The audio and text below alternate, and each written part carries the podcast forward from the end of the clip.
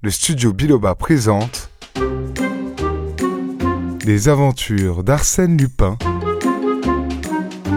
de Maurice Leblanc, lu par Alexis Gouret.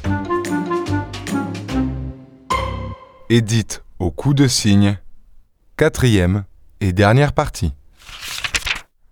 Caché? Pas du tout. Camouflé simplement. C'est le domestique. Cette fois, M. Dudouis n'eut pas un geste, pas une parole. L'audace de Lupin le confondait. Ganimard ricana. La Sainte Trinité s'est accrue d'un quatrième personnage. Edith, au coup de cygne, aurait pu faire des gaffes. La présence du maître était nécessaire. Il a eu le culot de revenir. Depuis trois semaines, il assiste à mon enquête et en surveille tranquillement les progrès. Vous l'avez reconnu? On ne reconnaît pas Lupin. Il a une science du maquillage et de la transformation qui le rend méconnaissable. Et puis, j'étais à milieu de pensée. Mais, ce soir, comme j'épiais Sonia dans l'ombre de l'escalier, j'ai entendu Victoire qui parlait au domestique et l'appelait mon petit. La lumière s'est faite en moi. Mon petit. C'est ainsi qu'elle l'a toujours désigné. J'étais fixé. À son tour, M. Dudouis semblait bouleversé par la présence de l'ennemi, si souvent poursuivi et toujours insaisissable. Nous le tenons. Cette fois nous le tenons, dit-il sourdement. Il ne peut plus nous échapper. Non, chef, il ne le peut plus, ni lui, ni les deux femmes. Où sont-ils? Sonia et Victoire sont au second étage, Lupin au troisième. Mais, observa M. Dudouis avec une inquiétude soudaine, n'est-ce pas précisément par les fenêtres de ces chambres que les tapisseries ont été passées lors de leur disparition? Oui. En ce cas, Lupin peut s'enfuir par là également, puisque ces fenêtres donnent dans la rue du Frénois. Évidemment, chef, mais j'ai pris mes précautions. Dès votre arrivée, j'ai envoyé quatre de nos hommes sous la fenêtre dans la rue du Frénois.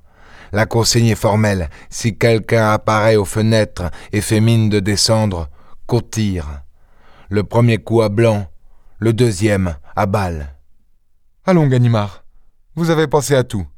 Et dès le petit matin. Attendre, chef, prendre des gants avec ce coquin-là, s'occuper des règlements et de l'heure légale et de toutes ces bêtises.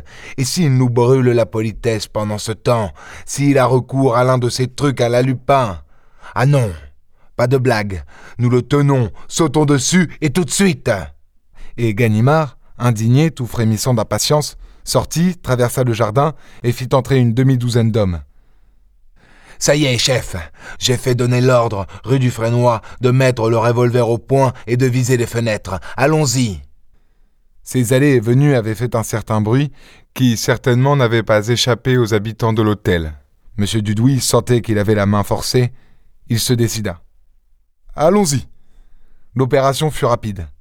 À huit, armés de leur Browning, ils montèrent l'escalier sans trop de précaution, avec la hâte de surprendre Lupin avant qu'il n'eût le temps d'organiser sa défense. Ouvrez hurla Ganimard en se ruant sur une porte qui était celle de la chambre occupée par Madame Sparmiento. D'un coup d'épaule, un agent la démolit. Dans la chambre, personne. Et dans la chambre de Victoire, personne non plus. Elles sont en haut s'écria Ganimard. Elles ont rejoint Lupin dans sa mansarde. Attention Tous les huit, ils escaladèrent le troisième étage. À sa grande surprise, Ganimard trouva la porte de la mansarde ouverte et la mansarde vide et les autres pièces étaient vides aussi. Oh, crénon de crénon proféra-t-il. Que sont-ils devenus? Mais le chef l'appela. Monsieur Dudouis, qui venait de redescendre au second étage, constatait que l'une des fenêtres était, non point fermée, mais simplement poussée. Tenez, dit-il à Ganimard, voilà le chemin qu'ils ont pris, le chemin des tapisseries. Je vous l'avais dit, la rue du Frénois. Mais on aurait tiré dessus, protesta Ganimard qui grinçait de rage. La rue est gardée. Ils seront partis avant que la rue ne soit gardée. Ils étaient tous les trois dans leur chambre quand je vous ai téléphoné, chef. Ils seront partis pendant que vous m'attendiez du côté du jardin. Mais pourquoi? Pourquoi? Il n'y avait aucune raison qu'ils partent aujourd'hui plutôt que demain, ou que la semaine prochaine, après avoir empoché toutes les assurances. Si, il y avait une raison, et Ganimard l'a connue lorsqu'il eut avisé sur la table une lettre à son nom, lorsqu'il l'eut décachetée et qu'il en eut pris connaissance. Elle était formulée en ces mêmes termes de certificat que l'on délivre aux serviteurs dont on est satisfait.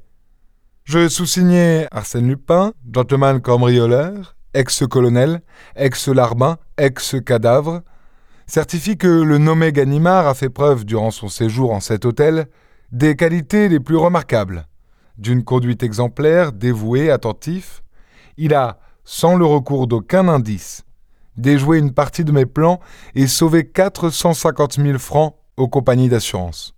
Je l'en félicite et il excuse bien volontiers de n'avoir pas prévu que le téléphone d'en bas communique avec le téléphone installé dans la chambre de Sonia Grishnov et que, en téléphonant à monsieur le chef de la sûreté, il me téléphonait en même temps d'avoir à dégarpir au plus vite. Faute véniel, qui ne saurait obscurcir l'éclat de ses services, ni diminuer le mérite de sa victoire. Ensuite de quoi, je lui demande de bien vouloir accepter l'hommage de mon admiration et de ma vive sympathie. Arsène Lupin. Merci d'avoir écouté cette histoire d'Arsène Lupin. Pour être informé de la sortie des épisodes suivants, abonnez-vous. Et n'hésitez pas à mettre 5 étoiles et un bon commentaire à ce podcast. À très bientôt.